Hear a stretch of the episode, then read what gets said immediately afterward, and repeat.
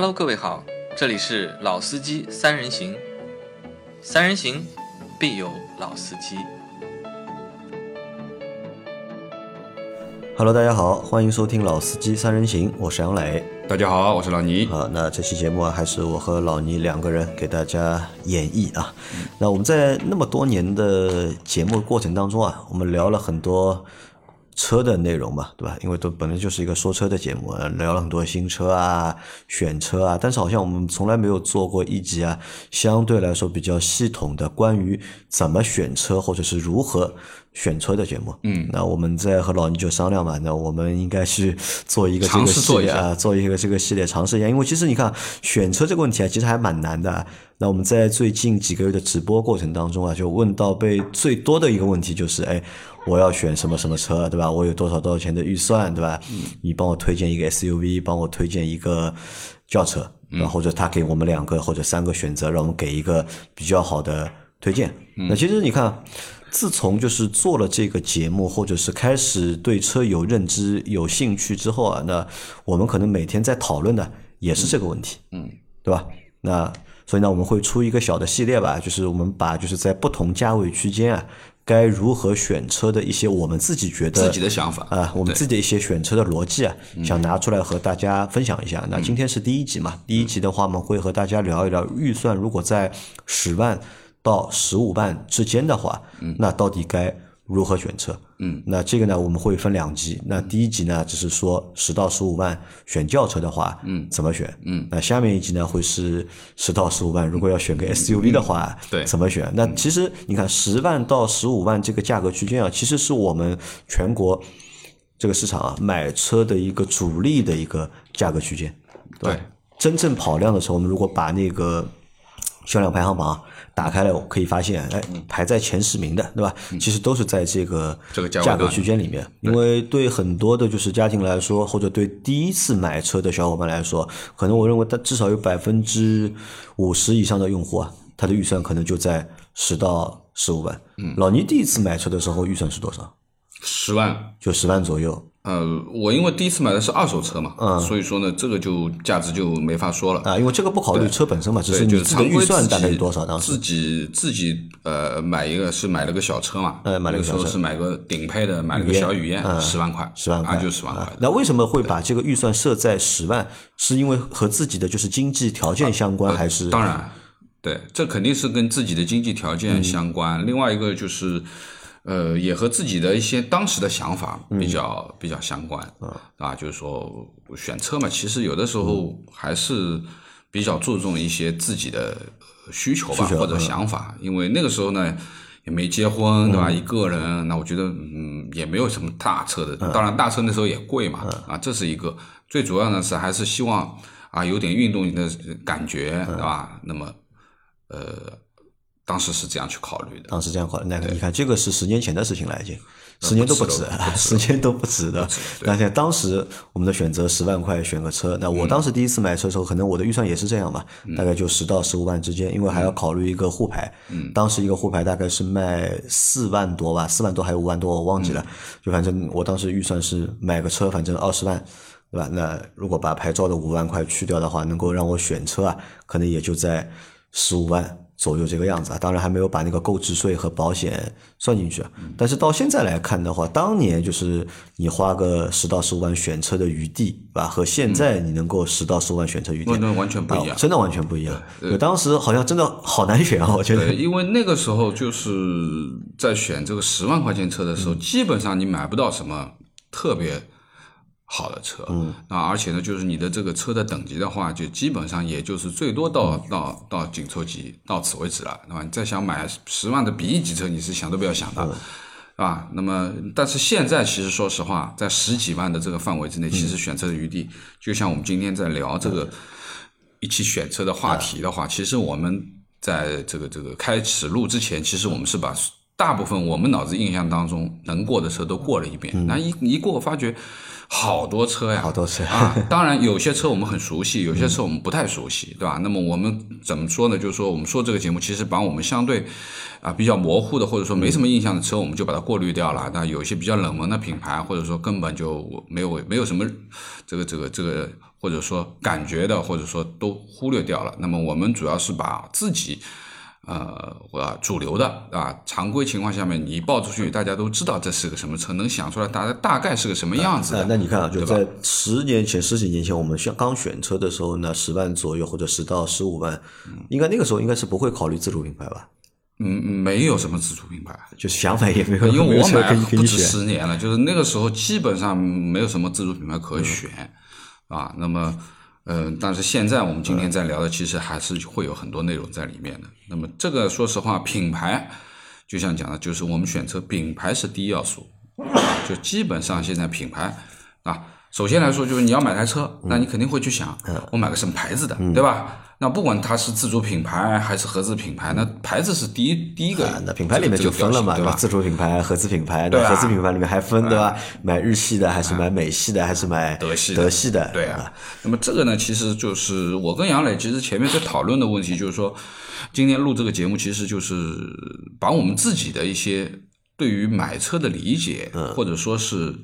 要考虑到的一些点吧，和大家分享。其实最主要其实就是我们在讨论这个这个这个几个点，一个是品牌嘛，前面说的第一个是品牌。那么第二个呢，肯定你买一台车，因为车这个东西又不是一个什么小件，对吧？你不是说我今天买了，明天就卖掉的，对吧？你肯定得用个一两年。有这些人说，哎呀，我起码准备用个三年，甚至说用个五年，乃至于更长时间。那所以说呢，可靠性很重要。你总不希望买台车要经常坏，对吧？或者说这个质量上有问题。啊，那么这个可靠性里面有还还有很多的元素，包括了很多的安全性啊，等等等等这些东西吧。那么其实可靠性，我认为也是一个要考虑的一个点，对吧？对，质量可靠性。第三个呢，我觉得就是说，对于动力，动力啊，肯定自己有些要求的啊，特别是就是说。啊，那当然就是说我们日常呢，就是有些女生也好，或者说自己就是家用的买菜车，那对于动力就不考虑了。但是，其实动力也是要考，就是说基础的话，如果让我选车的话，我觉得对于我而言，我觉得还是需要动力的。嗯，那，这也是一个考虑的要素。那么接下来其实就是说呢，比如说空间，嗯，那空间就是你买这个车干嘛，对吧？你是日常代代步，对吧？或者说你是一个呃没有小孩的两口之家。那么还是你需要有带孩子的，对吧？那空间就是变成很重要。还是你啊，经常要是家用的，对吧？还是个人用？啊，是个人用还是商务用，对吧？还有很很多的。那么其实空间也是一个一个考量的一个部分。那么呃，说到空间呢，你肯定就要会去想到空间里面的东西嘛，对吧？这点内饰部分的东西，对吧？是不是？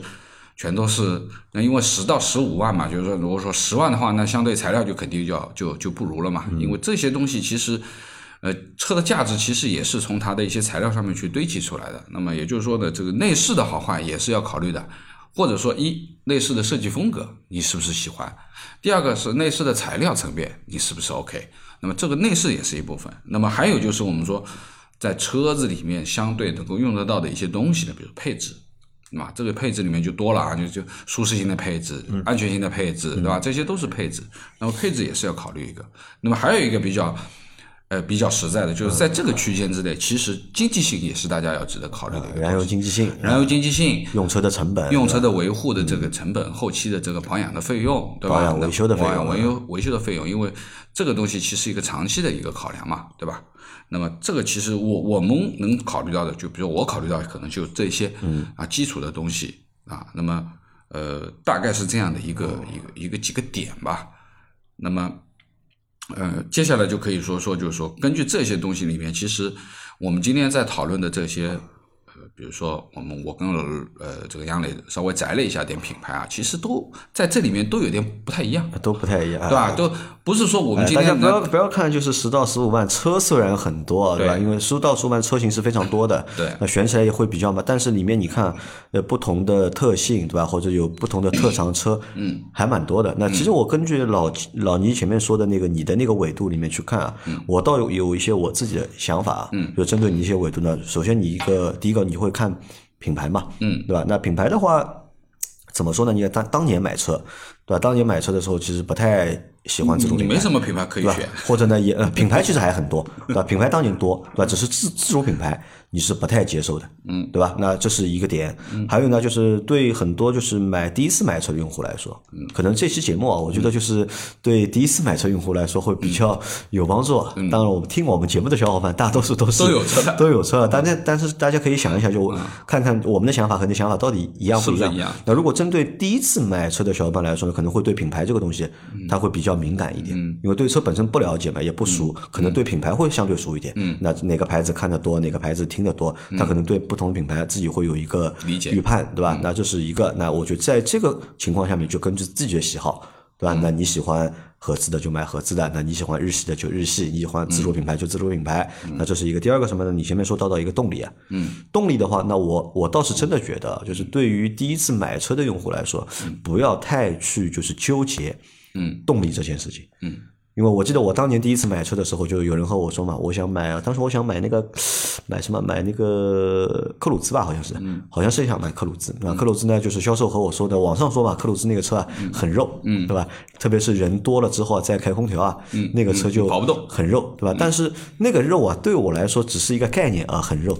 但其实我之前也没怎么开过车，我也搞不清楚这个车啊动力到底是 好还是不好。那可能和所有的就是第一次买车用户都一样嘛。那我给你一个八十五千瓦的，然后再给你一个就是一百千瓦的车，那当中差了十五千瓦，对吧？但是你在实际的体验当中啊，如果你没有开过一百千瓦的车的话，给你个八十五千瓦车，你油门踩下去踩重一点，你还是会觉得这个车蛮快的。那特别就是对第一次买车的小伙伴来说，我就不要去纠结动力这件事情。相反啊，是什么？就是起步的时候啊，嗯，不要太高，嗯，对吧？哪怕就买个动力弱一点的车啊，让你后面熟悉哎熟悉让你后面可以循序渐进。那这个我觉得是一个。我的一个建议啊，就是动力的选择上面。那后面是空间呢？空间可能就像老倪说的一样了，就根据自己的一个实际情况需求了嗯那如果是家庭用车的话，那就一定要买一个空间适合家庭用的。因为我、我买过很多车嘛，我买过很多。其实我在买那么多车的过程当中，就上次直播时候有人问我嘛，你为什么那么倒腾，对吧？买了那么多车，他们觉得不太理智。两年一台啊，其实他们说的对的，是不理智。这个不理智的原因在哪？就在于刚开始是新手，对车不了解，对自己的实际需求啊也不了解。可能最早买车只是看一个品牌，看一个外观，对吧？其他都不考虑，所以导致就是开始买的车啊都不太适合家庭使用。嗯，要开始是我和老老婆两个人，后来又有孩子了，对吧？后来家里人又变多了，对吧？那你开始你空间明显就。不够了嘛？因为很多时候换车啊，我觉得换车的最大的一个原因啊，车坐不下境所迫啊，车坐不下了嘛，环 对吧？你觉得就是车小了家庭的情况的是吧坐不下了，坐的不舒服。那在这个情况呢，就一在空间选择上呢，一定要根据自己的一个实际的情况实际使用情况来做选择。对，那还有一个老老倪前面说到了一个配置，嗯那配置这个东西呢，我是这么看啊，嗯，这个钱对吧，嗯，到位了，嗯对吧嗯？配置都有价格就是钱不撒谎嘛，对吧？你钱上去了，你买顶配，那你肯定是配置高的。嗯那包括就是我们在录节目的时候，有人经常问一个问题啊，他说这个车有三个配置，嗯，我到底选哪个配置性价比才最高？嗯，对吧？其实我觉得这种问题很没有意义，嗯，对吧？你说什么叫性价比，对吧？你买的每个配置，你差的钱其实都是有东西给你的。嗯，你说这个配置有用吗？肯定是有用的，最多就是你使用的这个频次，对对吧？高还是不高？因为所以在买的过程中，我认为就是不要去过于纠结这个配置的性价比，嗯，而去看自己的预算。如果你预算够的话，嗯，那尽量去买高的配置，因为为什么？特别是在我们在十到十五万这个价格区间里面啊，嗯。大多数配置都是有用的，嗯，不是说我现在买个四十万的车，对吧？那里面可能你顶配给了你一些就是噱头的配置，或者你觉得更好的啊，实用度不高的配，但是在十到十五万的车里面，嗯，对吧？常规的。能够给到配置都是能够正常我们使用到的。那在这种情况下面，就是尽量能够去买高配，对吧？尽量就是能买高配的买高配，嗯，那这个是我对这个东西的一个看法。然后呢，我自己呢还有一套就是另外一套就是选车的一个理论，对吧？那也和大家可以分享一下。就其实很简单，就几个点。第一个点就是什么，买新不买旧，嗯就是这个新指什么呢？是指就是新的车型，嗯，对吧？或者是新的技术技术，嗯，对吧？如果我们把两个车放在一起，一个车是它已经上了两年了，或者上了三年了，还有一个车它是刚上的，那不同品牌嘛，可能它上的那个更新的周期不一样嘛。嗯那这种在这种情况下面，我肯定会选择新的新上的那个车型。嗯那因为新的车型嘛，你看一定会用到一些就是新的技术啊，对吧？会优嗯新的化架构啊对新的架构，优化一些就是以前做的不好的地方。嗯那特别是什么？特别我们看小车里面，在 A 级车里面，因为十到十五万，我们基本上买的都是 A 级车。嗯，特别是在安全性方面。对，那很多的新的车，它会考虑安全性的问题，嗯会打补丁啊，或者会帮你出去做一些加强。对，因为最近其实这样讲，就是说从最近这几年里面，其实对于安全的评测越来越多，对吧？包括中保研也好，以前的那个呃我们说的这个就不太靠谱啊，或者说呃看上去都什么都是五星批发布。那么现在呢，基本上啊很多撞出来的东西，当然你可以去看，就是撞出来的东西有好有坏，对吧？那么可以这样讲，就是现在的这个车。呃，最新的这个车型，那相信在安全性、在架构层面的东西，一定会比十年前老的，啊，它的成绩分数要来得好。那么，就算老车型，啊它不断的在在变更，但是它如果它的本身的这个架构没有做什么大变化，它变的只是壳，变的只是内饰，但是它核心的东西没有变，对吧？那么这个呢，肯定是不如最新的一些车型的。当然，就是说，呃，杨磊说的买新不买旧啊，对吧？技术安全，这是一个基础的东西，外观对吧？外观、内饰对对吧？也可能都是新的，对包括一些新的就是科技的配置。因为现在我们可以看到，就很多越来越多的新的科技的配置啊，都下放到了就是十到嗯对，就是十五万的车对对对型上面。，可以感觉得到，就是说有一些，比如说一些呃高端的配置，原来是在几十万的车上面的，那么现在呢，逐步逐步也可以啊配到我们说的这个呃最主流的经济型的这个车上面去了。那么，那么但是呢，就是说买新不买旧也有一点啊，就是说。因为有些新技术，那太新，还没有通过时间验证的这个东西呢，我们不是说让大家去做小白鼠啊。那我说的说新，其实这个新也是有一个引号的，就是说它一定上市在一段时间之内，已经有相当的一定的口碑了啊，不是说你今天上市一个新东西，我明天就要叫你去买啊，这个概念不一样。就但是这个呢，用在十到十五万上面还不妥，嗯这个可能要往上走。呃，我们下次讲到对吧？买就是四十万左右的时候，四十到五十万对吧？或者是三十五万到四十五万的车的时候，在那个时候可能会有一些就是更高级、更新的技术用在你身上。你十到十五万相对还是会下放一些相对成熟的技术给你这是一个买新不买旧。嗯，那还有一个是什么呢？是买大。不买不买小小啊。对吧？这买大不买小里面呢，有一两个说法，一个呢是花同样的钱，我尽量选一个尺寸嗯。稍微大一点的车，因为你看十到十五万的车都是 A 级车，嗯。尺寸其实都偏小，而且这个我觉得也蛮奇怪的啊。我们在十年前、十几年前对，你在十几年前你买个 A 级车，对吧？嗯我觉得 OK 的呀，我觉得真的 OK 啊，我觉得挤一挤、坐一坐，我觉得空间还都可以。嗯但是现在不知道，其实人并没有长胖，对吧？中国人也没有长高长胖，嗯但是对这个空间的要求反而就变得越来越高。嗯后来我想明白一个问题啊，其实就是一台车的舒适性啊和空间有着很大的关联。当然对。对吧？如果这台车空间 OK 的话，这个舒适性啊，嗯，就能够提升很多那。肯定嘛，你你你家里房子大和房子小 肯定有区别的嘛，不一样，这肯定不一样所以就是在这个过程当中，就是选的话，就是能够选大的车，嗯就是不要去选小的车。嗯，那这个当然就是也要和你的就是那个用车的场景要有关，嗯对吧？你到底是这个车是家庭用车还是你个人用车？因为其实你个人用车的话都 OK 的。我们现在开 Smart，对嗯吧？那个够小了吧？那其实驾驶座其实很大的，OK 没问题。但是如果你选一个就是很小的 A 级车的嗯话，那你第二排的两位乘客或者三位乘客，那他坐起来肯定会不舒服。那这个是空间上面对吧？能买大的，尽我我对于买大不买小还有另外一个理解，就是动力。动力啊，对对啊，然后你有大的动力呢，你尽量能够往上面去靠，对吧？这个其实说实话，就是说有的时候动力你放在那里，嗯，啊，有的时候碰到一些灵机随机的这个情况啊，那你可能你还能。叫得出来，嗯，那如果你没有这个动力，对吧？那你可能就比较尴尬。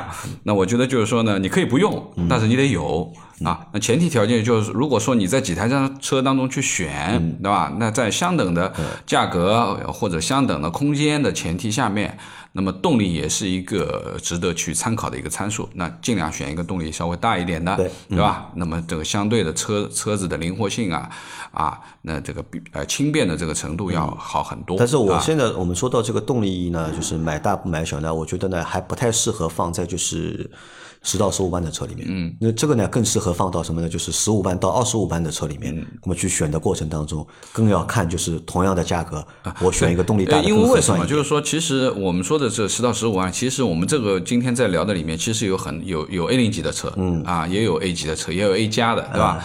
那么其实说实话，这个动力其实也是要跟车的 车重来去做匹配的，对吧？那么同样的一个，比如说同样一个一点五的呃一个发动机自吸的，你把它放在一个 A 零级的上面和放一个 A 级上面，甚至于说放到一个 A 加级上面，那你肯定表现会得到一样嘛结果是不一样的。也就是说，呃，有的时候动力还是要干根据车子本身的一些这个参数啊，去去参考的，好吧？还有一个维度是什么呢？还有一个维度就是买多不买少。嗯，就同样的价格，特别是在这个价格区间里面，我尽量买配置高的车。嗯，可能有些车它价格售价是在差不多的一个价位，但是由于就是车型不一样、品牌不一样，嗯，它给的配置啊，嗯，是不一样的。嗯，那在这个价位里面呢，就是尽量买配置高的车，不要买就是配置低的车。对那这是一个买多买配置要买多的，对吧？买配置高的车，还有一个是什么呢？是销量，嗯，对吧？因为 A 级车能选的太多了，对吧？你看我们上次做那个大众的节目，对吧？大众 A 级车有几台？大概有六六台 A 级车就可以让你选，对吧？选来选去其实都是差不多，但是怎么选呢？对吧？就是就是六七辆里面也有销量不一样啊，的，对的，就买什么买销量高的车。嗯那你买销量高的车呢，就是要至少什么？我觉得是不会错的，嗯，对吧？买销量多的车，不要去选那个就是相对销量少的车，嗯，因为不管就是 我们不要去考虑就是选车用户他到底是一个什么逻辑，对吧？卖的多的车肯定有它的原因的，嗯。对吧？肯定有它的原因，对吧？可能价格更合适，对吧？或者是产品的口碑更好，或者是产品更有吸引力。那在这种过程当中选呢，就要选，对吧？买多，不买少。那这个是我的就是关于买车的，就是一些就是简单的。那我同意啊，逻辑。就是杨磊说的买多不买少里面，就是配置的高低。那么前面讲了这个，如果说两个车同样，那你肯定选一个配置高一点的，对不对？那么同样的就是销量，对吧？就是两个车同样价格。啊，配置也差不多，但是一个车卖的多，一个车卖的少。那这个卖的多卖的少，不是说只差一点点啊，或者说差的比较大，那你就尽量去选一台保有量高的。那么这个呢，其实有两个考虑，第一个是日后的残值率，嗯相对会高一点点。第二个呢，就是保有量高的车，那相对以后的维修，啊，万一碰到问题的话，它的零配件啊，各方面的东西它都比较宽泛一点，对吧？那么就是说。像老钱就是说，你如果找一个很偏门的车，那你找个配件也很很麻烦，对不对？所以呢，这个也是买多不买少的一个一个一个一个理由吧。好，那我们说完了我们一些就是选车的自己的逻辑之后，我们来看一下，就十到十五万，对吧？选轿车，对吧？我们自己选了哪些车？嗯，拿出来和大家分享一下。那其实有人肯定会问嘛，对吧？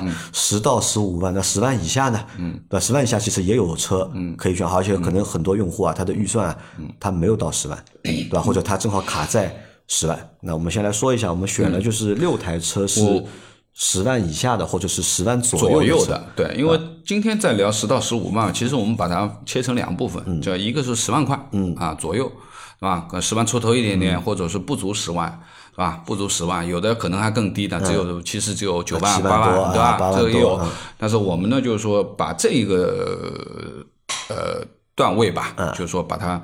摘出来，那我们两个人稍微讨论了一下，然后我们就摘了几台车出来，啊，摘了几台车跟大家来分享。这个十万以下或者是十万价格区间呢，我们挑了六台车，分别是这个没有排名先后啊，就不分排名先后。然后我们挑的是宝来、大众的宝来，然后别克的英朗，本田的飞度，然后名爵的 MG 五和帝豪的帝豪呃吉利的帝豪 Air，，还有一台日产的。轩逸就选了这六台车，我们来和大家一台一台说，为什么我们选了这六台车？嗯，我们为什么选了宝来？呃，我觉得是这样，就是说，作为宝来这个车，其实呃，本身这个名字就摆在那里，是一个历史悠久的一个一个名字，算是一个经典车型，对吧？那么，而且呢，我们选了这个宝来呢，我们其实是选了一款自动款，就一点五的一个自动的版本，一点五加六 AT 的啊，不是一个一点四 T 的，点四 T 的，因为我觉得在十万块这个单位里面，其实一点五的六 AT，相对因为它比较成熟啊，这个技术对吧？那么这个车本身空间也不小，现在因为改过了以后，其实宝来现在也蛮大的啊，不像以前。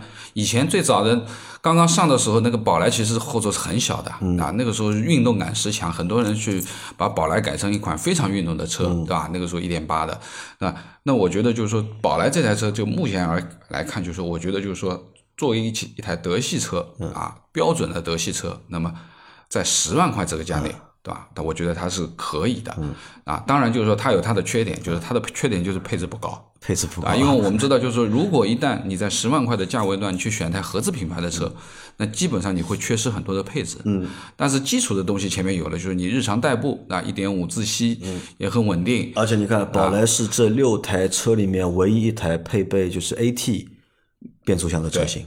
对吧？你你很多人说，呃，这个这个这个双离合也好，或者就是如果说你对大众双离合很感冒，那你只能选一个大众的六 AT，对吧？当然老归老一点，但是稳定性各方面也会也会也会好。那么我觉得宝来呢，我觉得就是作为十万块钱，因为我们选的这个十万的宝来，其实已经是属于它一点五的高配的一个一个一个版本啊，是一个自动舒适的智联一个版本。它其实它的官方的官价是十三万，十三万多啊，现在目前宝来的优惠。比较大，对吧？所以选了宝来。还有呢，就是选宝来还有一个原因是什么呢？我们考虑就是用户啊，就是选宝来用户可以是哪些用户选宝来呢？就是你有一定的年纪，嗯，对吧？你不是小小青年，嗯，对吧？你可能以三十左右，对吧？你买第一台车，或者你已经三十加了，那我觉得你买宝来没有问题。那这是第一个点，第二个点呢，宝来这台车呢，其实它的外观啊，相对还是比较沉稳的。对，你作为一台家庭用车的话，啊，没有什么太大问题。对，空间嘛，相对还是 OK 的。嗯，那所以我们就选了宝来这一台车，作为就是十万，对吧？这个级别里面当中的一台。然后呢，我们还选了一台什么呢？选了一台英朗啊。啊，那选英朗的原因是什么？呃，因为我们在选英朗的时候，其实我们在看这个车的时候，其实这个车的这个价格其实是很低的，对的，对吧？因为呃，本身它的起始价格就很便宜，嗯，对吧？那么现在其实优惠的幅度啊，就是呃非常的惊人。那么准确的讲啊，我们把它归成什么十万块，其实都已经说高了，那它可能就是一个八万块的一个八九万块钱的东西，对吧？那么这个说实话，其实就是说呢，因为作为一台。老牌也是一台老牌的这个美系的这个，而且合资品牌它还是挂别克标，对吧？它挂别克标的。那么其实说实话，对这台车而言，其实就是说我们能买到的合资品牌的里面啊，最便宜的是最便宜的一台车了，啊，因为而且我们选的这个是一点三 T 的一个一个一个一个轻混的一个版本，啊，那么可以这么说吧，就是说，呃，这个车其实是非常老的一个车型，嗯啊，那么。内饰啊，什么东西呢？我认为是比较差的，嗯啊，但是价格你摆在那里，它那个标摆在那里，对不对？便宜嘛，就日常呃家里代代步啊，用用啊，我觉得也没有什么问题啊。那么这个车最主要就是便宜，好便宜啊，最主要一个是便宜，因为它是合资品牌里面。而且挂别克标，相对来说，这个合资品牌还是有一定分量的，啊，它是最便宜的一台合资品牌的 A 级轿车，这是选它的一一个原因。还有一个原因是什么？可以看一下英朗的 1.3T 啊，是在这个价位区间里面，合资品牌里面动力啊，最好的一台车了，对吧？你不要看它卖的便宜，对吧？看它虽然说是一个三缸的发动机啊，但是呢，就是它的这个一点三 T 啊，动力啊，表现是。不错的，嗯，那这个也是就选它的一个原因。那可能如果有的用户，如果你预算有限，对吧？但对动力有一点要求的话，嗯，对，那英朗是一个不错的选择。那其实，在英朗的过程当中，也可以和大家说一下，因为很多其他有很多选英朗小伙伴的，大多数小伙伴都都会选它那个一点五自然吸气的那个四缸的发动机。嗯，就说实话，就是买英朗这个车啊，嗯，如果你不买一点三 T 啊，我觉得。很可惜，因为英朗啊，就是啊，就是这个一点三 T，我就是它的一个精髓，或者是是是它的一个产品的特点了。因为一点五的话，它只有一百一十三匹马力，那这个一点三的话要一百六十几匹，对吧？那么说实话呢，呃，为什么说呢？这个车型是个老车型，但是其实这个一点三 T 倒是个新东西，对吧？那么我觉得就是说，相对而言，呃，如果你稍微追求点动力性的话，对吧？那我觉得。还行，这个车对吧？而且价格非常的便宜。那英朗呢，就是只适合谁呢？我觉得英朗适合就是个人用户，个人用户 OK。然后如果是家庭用户的话，这个车其实是偏小的，偏小一点。第二呢，英朗这个车呢，也适合什么呢？也适合就是对动力有那么一点要求的用户，也是适合的。那这个是选英朗啊。然后还有一台车呢是飞度，那本田的飞度，那本田的飞度是这排车里面啊，就合资品牌那么多就 A 级车里面最小的一台。然后呢，也是销量也蛮好，最新的一台，对，是吧？那么应该这样讲，就是说，其实呃呃，德系也有一台 Polo 嘛，对不对？那我说我们没有去推荐 Polo 嘛，那么说实话，就是 A 级的小车呢。我觉得可爱是第一要素，对，好看是第一要素，对吧？那么说实话呢，就是呃，小女生开一台，对吧？我觉得哎，很 Q，对吧？那么外观各方面它已经 OK 了，没有任何的问题。第二个呢，从空间上面讲，啊，飞度也不小啊，对，对吧？我们说这个本田最厉害的地方，空间利用率这个上面来说，啊，车子很小，但是它的这个内部空间其实一点都不小，这一直是它的一个一个优点。当然，也就是说呢，它的相对配置啊，什么东西就没有啦。对吧？另外一个呢，就是我们说的这个这个这个隔音啊，什么东西，这是本田就不太强的东西。但是你架不住它好看啊，对，好看，因为它还有另外一个车型，就叫来福将嘛，那个那个那个东东本的那一台。那么说实话呢，这个小车呢，其实就是我们比较推荐，嗯，哎，小女生，小女生，哎，开开，对吧？然后呢，呃，如果你家里面对吧，两个人的话，开开也没问题，因为说实话也能坐人，嗯啊，而且装载能力很强，嗯，对吧？那我觉得这个是值得推荐的，嗯，对吧？而且相对飞度是这我们就选的这个就是十万块左右的合资品牌车里面，嗯，长得比较好看的，比较好看的一台车。其他那些车，说实话就都不，呃，都不太好看，对吧？只是实用性蛮强，但是颜值啊，稍微就是差了一点。对，就相相对就没有特别的那个吧。对，那么这是第三台，就是飞度的这个。这一台啊，好，然后后面有两台连着都是合资品牌啊。你看，之前啊，自主品牌，之前我们是不太会考虑自主品牌的，对对吧？因为很多人你说买第一台车，对吧？买个自主品牌，有的人呢可能已经预算已经少了，对吧？然后他还想买个牌子的，哎，要买个牌子的，就不太会考虑自主品牌。那在这个在哪怕在三年前，就哪怕在三年前，嗯，对吧？我觉得我也认可这样的一个说法的，嗯，啊，但是到近两年来看的话。就是我觉得就是要改观啊，要改观。那你看，而且在 A 级轿车这个领域啊，或者在这个类目里面，自主品牌其实说实话不太给力的。嗯，车型很少。嗯，对吧？因为自主品牌那么多年，基本上都是老东西都把精力对吧投在 SUV 上面了，对吧？你他们做轿车本来就做的少，然后呢，就是更新产品啊，更新的也比较慢。嗯，那这个很很多有很多想想可能会要不然很肯定到这里会说对吧？哎。吉利不是有啊那个奇瑞不是有那个艾瑞泽，艾瑞泽，然后长安有逸动，对吧？那为什么不选这两个车呢？那不选这两个车原因是什么呢？我觉得那两个车啊不够新，嗯。和我们选的这两台就是名爵五也好，帝豪 L 也好，嗯。在新这件事情上面，嗯，对吧？没有他们新，这是一。二呢，就是名爵五和帝豪 L 这两台车，我觉得是在这个时代水平线。之上的产品，嗯，作为就是 A 级轿车来说，这两台车甚至就是这两台车的外观、内饰，对吧？尺寸其实都是优于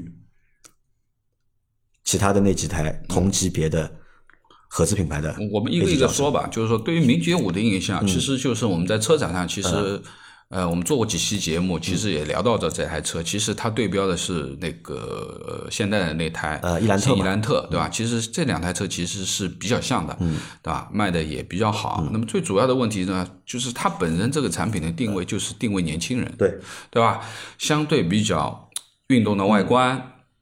包括内饰的颜色搭配，而且你会老倪，你有没有发现一个很有意思的点啊？就是在近五年以来啊，就是车的，就是改款也好，换代也好，都是往年轻、往运动去改，不管是 B 级车还是 SUV，但是唯独在 A 级车市场，嗯。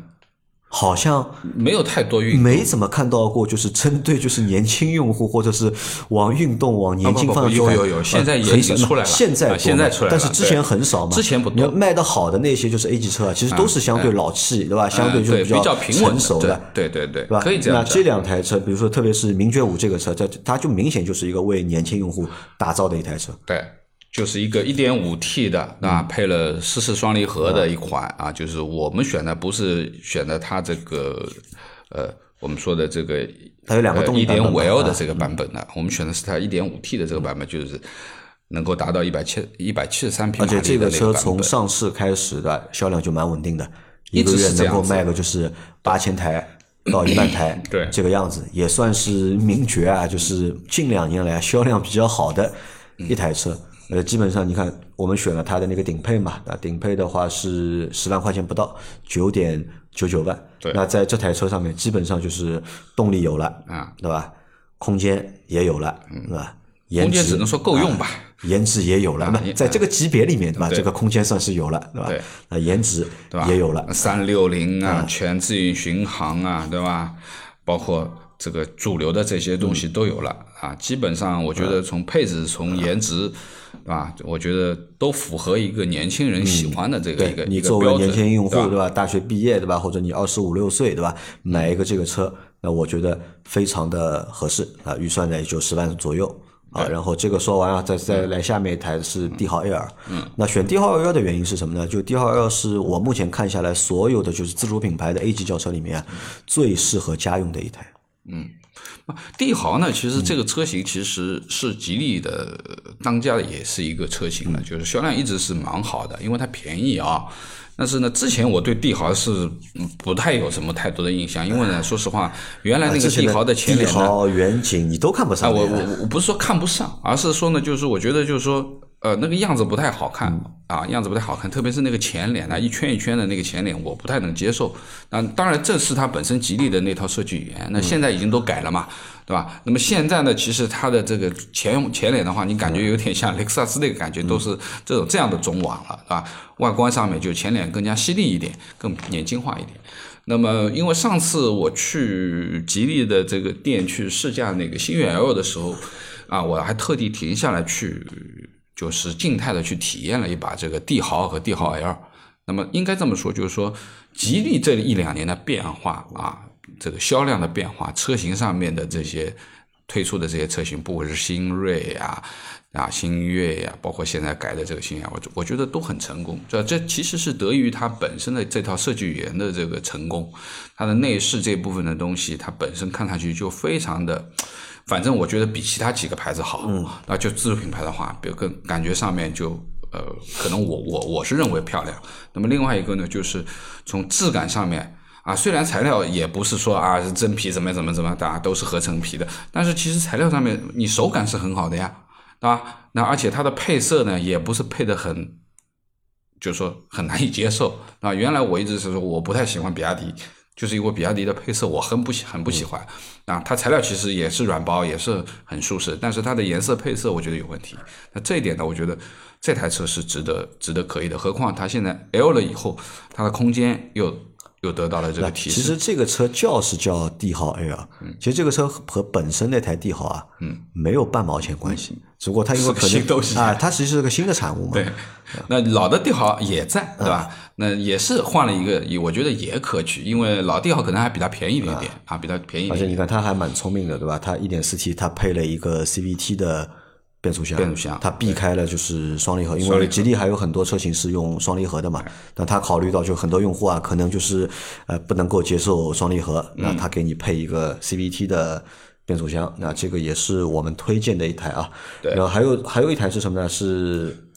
销冠，是吧 是去年的销冠，二零二一年销冠，很有可能也会是二二年它继续销冠，继续销冠，呃，日产的轩逸啊，轩逸但说实话，就是把它选进来的原因，呃我并不喜欢这台车，嗯，因为我不喜欢的原因对的，太老，真的太老。就当年就是这个车，我大概应该是四年前吧，四年前还是三年前去试驾这个车的时候，当时坐在这个车里的时候，已经觉得这个东西啊，这个产品啊，已经是。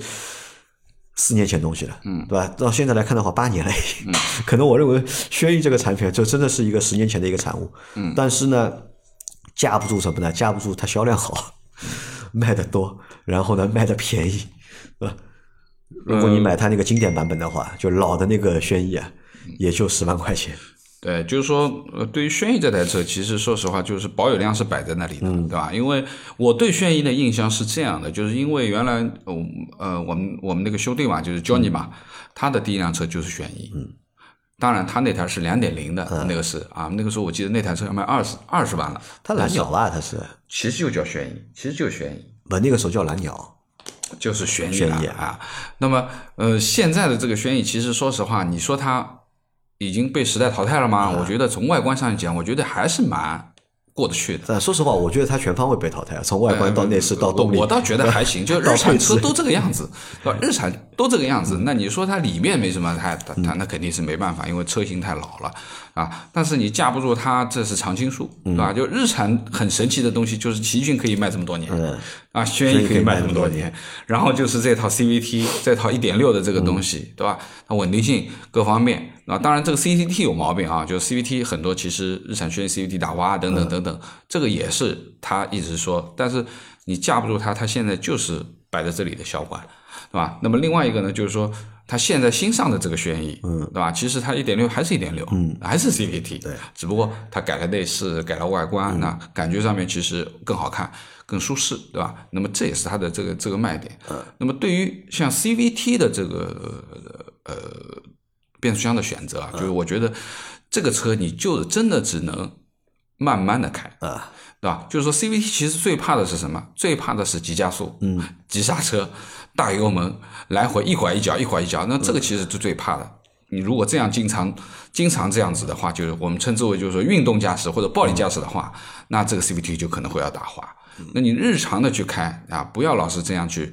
其实 CVT 还是可以的，呃，但这个车你看，这个车还是它的投诉量啊，CVT 那个投诉量还是非常非常高呀。但问题是你要看投诉量是这样去看，因为它卖的量多嘛，对对吧？如果你只卖一百台，那投诉一台就是百分之一，但是它卖的可能是十万、二十万、五十万。它的百，它的百分之一就不得了了。对，而且我去看了，就是特地我把那个投诉一条一条点开看啊，它投诉的很多都不是新车啊，都是已经可能开了就是五年了，开了四年了，对吧？当中可能是由于使用的关系或者是保养的关系，对吧？导致这个 CVT 变出来有问题啊。对。但你看老聂还蛮有意思的，我们选了这六台车里面没有一台是双离合的，对吧？那么其实说实话，直接帮大家，那这个倒不是说帮大家去避坑，不是帮大家避坑。这个是双离合啊，哪个？名爵是双离合。名爵对啊，名爵是双离合啊，只有一台是名爵是双离合。对，名爵是双离合。其实说实话，也不要把这个双离合看得那么恐怖啊，因为说实话，你日常家用没有这么大马力的这个车，其实双离合也没有什么问题。双离合其实说实话，这个也是说实话，就是说呃。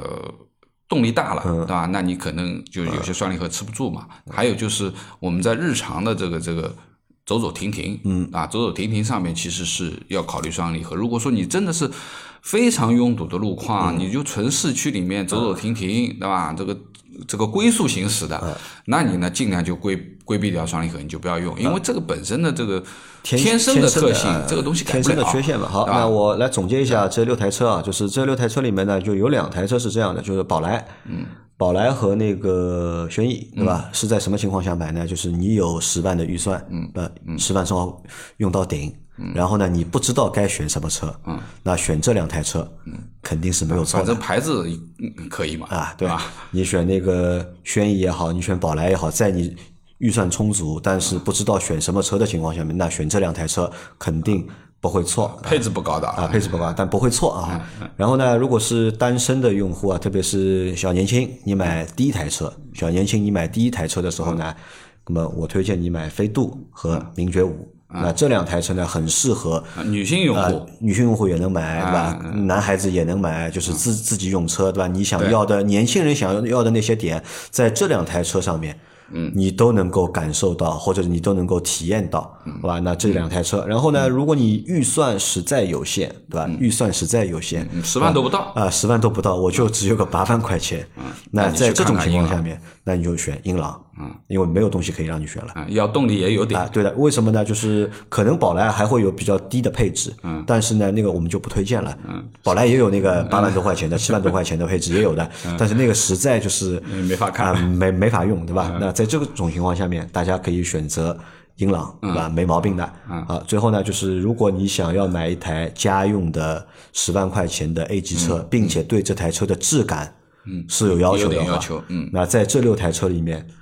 吉利的帝豪 L，嗯，配置啊，质感啊，质感是最高的，嗯，对吧？甚至可以说，在这六台车里面，吉利帝豪 L 是有高级感的，对吧？只是仅限于这六台车，你是有高级感的。那如果你本身对品牌，如果你不 care，那你能够接受自主品牌，那你对空间、对质感有点要求的话，那吉利的帝豪 L 十万块钱，嗯，对吧？你想要的，那都能够满足你的满足好，那我问一下老倪啊，就在这六台车里面，你个人会最喜欢哪台车？呃，如果你让我一定要选的话，嗯我可能会选名爵五。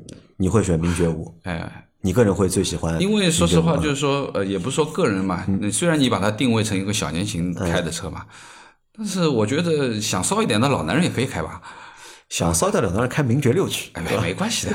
我觉得就是说，最基本而言，就是从动力的素质上面去嗯讲，对吧？包括外观的这个层呃层面去讲，其实我觉得还是可以，但空间是一般的啊，嗯空间是一般，对吧？因为呃，这个时候可能是这六台车空间都一般，其实这六台车空间都一般。啊、有些还可以吧，对吧？如果说是中规中矩的啊，那你选个速腾啊、宝来什么都没什么问题的，对吧？那我稍微有点个性的话，那你可能选个名爵五名爵五啊，我觉得也挺好呀。啊，好，那我个人最喜欢的是飞度啊，特别是这一代的，就小最新一代的飞度。那我觉得这个车是非常有意思的一台车，而且又便宜。对吧？十万不到，对吧？买个这个车做做就是个人用啊，做个买菜车啊，对吧？我觉得还真的蛮好的。好那是因为你一那是因为你 Smart 卖掉了，你想要一台这个车，啊我还有一台哎 Smart，对我就不选了可能啊了，知道吧？？也有这个可能。好，那这个是十万级别的啊，然后我们再来看一下，就是十到十五万的话，对吧？那我们会给大家就是推荐哪些，或者我们会选哪些？那你看十五万的，基本我们会把这个预算会用足，对对吧？那你看，就是明显到了十五万这个价位区间啊，这个选择啊，哎，丰富了。啊，丰富了，然后产品力啊，也明显就是有了一个就是很明显的一个提升。对，那可以这么讲吧，就是说，其实我们选的这个价位，在实际的这个终端优惠层面，其实基本上就是裸车的价格是覆盖在十三万到十五万之间。其实就裸车十一二万呢，其实我们也没看，因为有些配置比较低一点的，我们就没看。那我会，我们还会遵循我的那个，就是买多不买少尽量买对尽高配的量就是说，我们能够买到一个基础配置相对比较好一点，而且呢，主动安全各方面都会有的一些配置。那么基本上我们看下来，可能也就十三万要起了啊啊，差不多是这个样子啊。那在这个里面呢，我们选的第一台车是卡罗拉的双擎。对，卡罗拉双擎卡罗拉双擎，那卡罗拉双擎它是卖多少钱？它是差不多指导价是十五点九八万，那是蛮贵的一台有有一万多优惠吧啊有一万多块钱优优惠。那优惠完之后呢，这个车的10万以内裸车价格是在十五万内以内的。对啊，那你看卡罗拉，我们在做那个销量节目说过嘛？那卡罗拉和雷凌是嗯一个双生的车型啊，就是你可以选卡罗拉，也可以选雷凌。对在我眼里，我觉得这两个车是一样的，无非就是在选的过程当中，就很多人会问我们一些双生车型啊，到底该怎么选？你是选卡罗拉还是选雷凌些小的？细微的差别。对大多数情况下面，这两台车其实都是一样的。那大家怎么选呢？哪个 4S 店离你家比较近？嗯，那你就选哪一个。你更喜欢哪一个外观啊？你就选稍微有哪一个点区别的嘛，对吧？啊这个呢，一方面就方便什么呢？方便你后续的维修保养，对吧？嗯选一个离家近一点的吧，因为它不可能雷凌的四 S 店就和卡罗拉四 S 店、一汽的和广汽的挨在一起，这个嗯不太可能的，还是会有一些距离差距的嘛。就看自己家对吧？哪个近选哪一个，那这是一个说法啊。嗯，那选卡罗拉的原因呢，就是甚至我可以把就是这六台车啊，嗯，我们选的六台车，我把卡罗拉可以放在第一位。嗯，就如果我预算充足，我真的要一个 A 级车的话，卡罗拉可以满足我大概大多数的需求。嗯，那首先双擎。对吧？双擎的话，我们前面说到，就是家用的话，空间是一个需求，嗯，对吧？还有一个维度就是什么？燃油经济性，嗯，对，那双擎的话，那卡罗拉双擎是这几台车里面油耗应该是燃油经济比较好的，嗯，最少最低的因为它双擎嘛，而且那么它又是双擎，它动力呢其实还过得去，对吧？动力其实是够用的，啊，燃油经济性 OK，对吧？那然后第二什么呢？品牌也 OK 啊，品牌也 OK，丰田对吧？丰田的话，你不说丰田是世界第一吧？那世界第二它肯定是对吧？世界第一就世界世界第一你老说啊那世界第二世界第一啊！而且卡罗拉和雷凌两个车型加起来的话，嗯，其实是不比轩逸卖的少的，嗯，对，对吧？如果真的要说在中国的销量排名的话，那凯罗拉那也能够排到个对。中国的第一名。那说回卡罗拉的话，其实就是说，现在卡罗拉有三个版本嘛，对吧？一个一点二 T，一个一点五，三缸的三缸的，还加一个一点1.8的的一个个双擎擎。那么其实我们首先先 pass 掉这个三缸的这一台啊，一点五。其实它还有一个版本，它还有一个插电的版本。那插插电我们就不推荐了啊，不推荐啊插电就不推荐了，对吧？就是像这个日系的插电的这种，我们就不推荐了，嗯好吧？因为说实话，丰田最最厉害的其实是它的混动的双擎。那我觉得这这个呢，是我们第一优选的一个东西。当然，你如果选个 1.2T 的也没什么毛病，对吧？我觉得也 OK，也也没什么问题的，啊，那可能稍微动力稍微差一点点。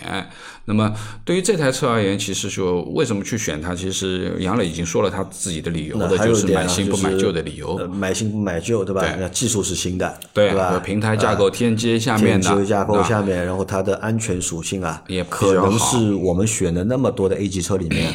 至少从账面数据上面来看的话，嗯，目前看上去，反正它是领先的，反正是第一流的吧。就是说，就是说的第一梯队里面的啊，因为最近的这个几次碰撞，基本上丰田都蛮给力的啊，都啊，丰田的车型都是在第一梯队里面的啊。那么第二个呢，就是说，呃，对于这台车型而言，其实怎么说呢？就是说，呃，前面说了这个这个。呃，配置部分的东西里面，其实有一个很主要的就是主动安全的。主动安全，对，因为它这个车型现在基本上 TNGA 架构，它就是带了这个主动安全的一个标配的一个东西，也就是相同于其他的车型，有些上面在主动安全它也给你省省略略的，对吧？但是如果说你丰田你买到一定的价位，基本上。你看它 A 级、B 级啊，基本上都标配了啊。它不但有主动安全，它还有驾驶辅助啊。对，那么也就是说，在这个层面上面，其实也是它的一个一个亮点，对吧？当然，这个车也有缺点啊，缺点它也有缺点呢，就是空间还是有限，还是有限。因为特别是头部，那因为我我一直在说，就是说，呃，对于卡罗拉这个天阶的这个车型，你你你们可以去做一下，就是说，呃，第二排的头部空间是略差的。就有点压迫感，啊，有点压迫感。那其他就没什么，这个缺点对吧？然后呢，也有一个就是其他的就是 A 级车都有的一个共同的缺点，内饰呢相对塑料化比较严重，这没办法啊，几乎是全塑料。而且卡罗拉这台车塑料化的程度啊，可能是最高的，可能。对，因为这个也是什么呢？就是因为我去看这个卡罗拉的时候，其实就是说，呃，你坐在前门的时候，你看到前门的门板它是软的，对吧？它是搪塑材料的。但是我坐到后门的时候，我一摸是硬的，就是你前后门。你两块门板都材料不一样，就是说它省到怎么样的一个程度嘛？啊，我就觉得就是说这就是说丰田它的调性就是这个样子啊。而且那么多车里面，卡罗拉的保值率啊，应该也是最高的。最高的，嗯，对，好吧，保有量、保值率也都是最高的。对，啊，所以稳定性啊各方面都 OK，所以把它放在了就是第一位啊。嗯，然后第二位呢，选了一个就是最新上的车了，最新上的车，那这这可能也是这个级别里面啊相对高级的一台车了。对，因为这个我们为什么去选思域呢？其实思域其实它的价位其实是从十四万左右要到十七万了，十七万，十七万了。那么而且现在目前的优惠基本没有什么优惠的，对吧？那么这个是它，但是我们并没有去看它。上面十七八万的版本，因为说实话，你十七八万，你已经完全可以够到一台 B 级的标准了，对吧？那你去买一个这个 A 级的车，或者说它算 A 加吧，那么其实也是从经济上讲是不合算的。所以说，我们看它还是去看它的低的这个版本，但是这个低不是它的一点五低功，而是一点五的它那个高功的那个版本，就是二四零 Turbo 的那个版本。对，燃动版就是。呃，其实有两个版本，就是它的这个十四万点二九万的那个版本和十四点九九万的这个版本。当然，燃动版呢其实是多了一个外观套件嘛，就更运动一点，对吧？那么思域这个车，我把它放在这个可选的这个十五万以内的这个标准里面，其实我觉得从产品上面，我觉得没有任何问题。包括这个车新上，现在的销量也很好，而且它你看它产品力很强。你看在这六台车里面，首先发动机对吧？它的一点五 T 的发动机是这这些车。里面就是动力动力很强，对吧？对，最好的一台。对，然后空间空间大，也是在这我们选的就是十到十五万这个区间里面啊，就是空间相对来说相对比较大的。对，那后面也有台空间大的啊，那后面我们再说。那么思域呢，其实就是说第一个的产品够新，因为是刚刚上的一个车。那么之前呢，思域折在了它的鼻柱，这个这个这个这个呃 A 柱或折了这个样子啊，就是说这个撞的这个不好。那么现在呢，其实呃它已经做了加强嘛，而且已经出了明确的这个要求，包括这一代的思域其实是向家庭化去妥协了很多，就是没有原来那么运动的感觉了啊，更犀利的感觉，相对就方方正正一点。你你其实上次我去这个店里看的时候，其实它停在了那个东本的那。那台另外那台车就是那个那个那个呃，叫叫叫叫 Inspire，嗯，旁边我没仔细看，我都发觉两个车差不多那个车脸，是吧？那差不多那个前脸。那么我觉得就是说，这个车其实就更家居化一点，而且后排的空间也、也比以前大了，对吧？那而且呢，就是说他们也说了，这个的确就是从关门、从隔音上面能感觉到能有一点提有点提升，但是它的提升只仅限于本田自己的提升啊，你不要去拿它和其他的这些，比如说美系品牌去比比隔音之类的东西，不存在、这个级别车不谈隔音啊，对，呃，这个级别车好好一点。好一点。那么也就是说呢，这个这台车我觉得值得推荐，就是十四点二九万的这个版本呃而且和九九呢，万的思域，呢也有双生车型，对吧？它还有一个还有一个型格，型格啊，型格呢就是跟它其实一样。我我认为可能如果年轻一点的话，你可能更会选型格啊，它更漂亮一点，就更年轻化一点。而且呢，就有一些细微的差差别。那么另外一个呢，就是思域或者型格，就型格比思域呢，就是型格呃型格有一个手动版，嗯，思域没有的。啊，但我觉得选手动用户相对不不不，有就对于思域这个车、这个车型而言，其实也是有人会真的会去选选手动版的，好吧？啊。OK 那这个是思域啊，然后第三台车我选的是福克斯啊，福克斯三缸的 1.5T 的福克啊福克斯啊。那这台车可能很多人觉得。为什么你会选这台车的？卖的是我们所有车型里面卖的最差的一台车，对吧？倒数第一，对吧？销量是倒数第一的一台车。但是我始终认为啊，就我始终认为，在福克斯那么多烂的车型里面啊或者卖的不好的车型里面啊，福克斯真的是一台被低估的车，对或者是被市场误解的一台车。对福特目前在售的那么多车型，就是每台车其实都卖的不好嘛，就没有台车是卖的、卖的好的。那我觉得就是其他的车，除除了福克斯之外，其他的每台车卖的不好，我觉得都有原因，对吧？而且都是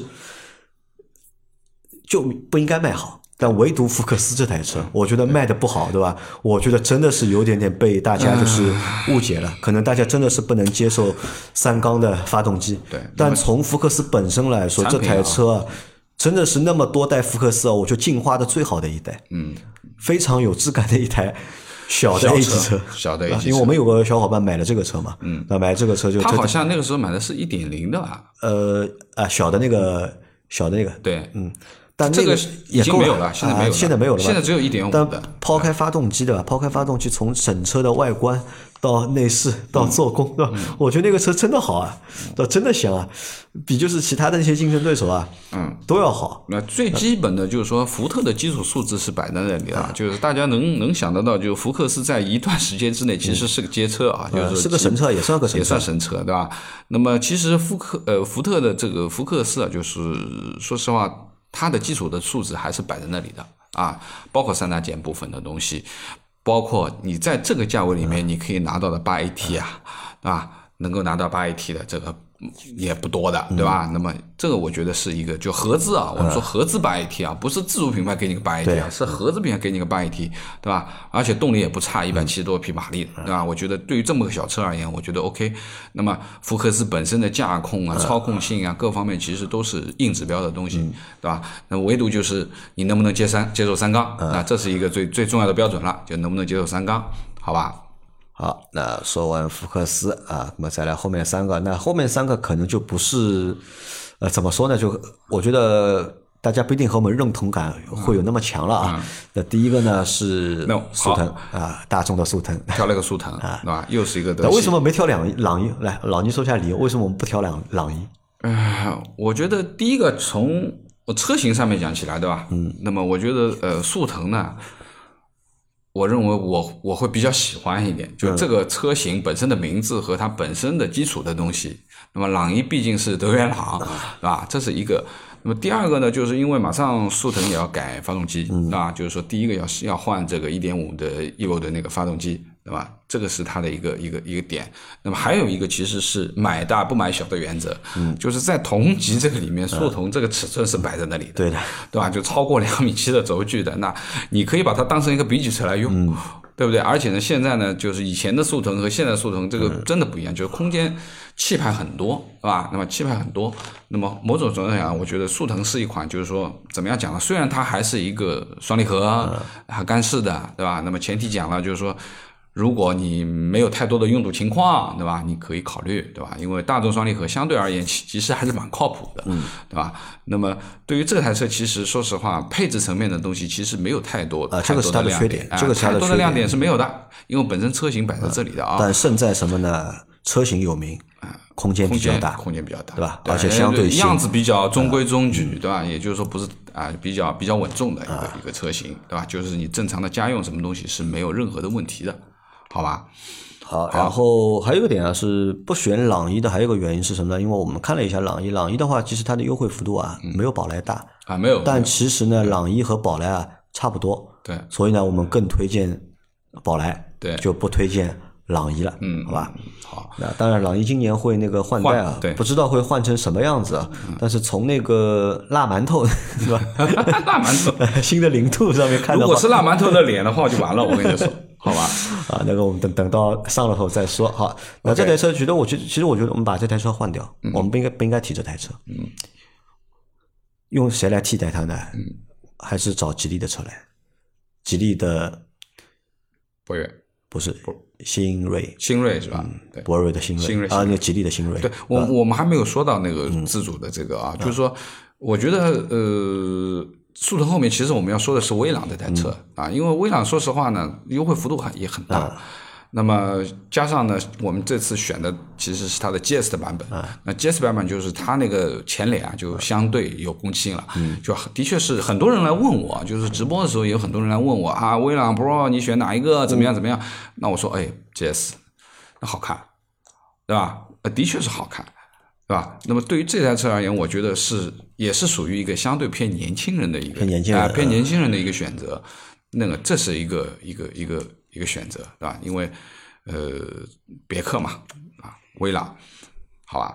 那么这个就没有太多可说的，啊就所以我觉得可以把威朗啊换成什么呢？换成吉利的我后面嗯我想把后面再说这个吉利这台车，好吧？我们先把这几台，就是我们现在先选出来这几台先讲完好，然后好好最后一台啊啊，就在这这个里面，十五万里面，十五万里面，唯一的 B 级轿车。对了，就迈锐宝 XL 啊，因为说实话，就是迈锐宝 XL 第一个它等级肯定就比 A 级要高了，就这是一个标准的 B 级的一个一个车，对吧？那么而且呢，现在的优惠幅度其实就是在十五万，甚至于低一点的十四万多，嗯，啊，那么你想，你如果同样的价位，你去买更高的一个等级，而且它还是一个九 AT 的，嗯，对不对？虽然你可能十五万买不到两点零的这个九 AT，你只能买一点五的，对吧？但它起码是个九 AT。当然，就如果说你可能多花个一万块，嗯，哎，你可能可以拿到一台两点零的九 AT。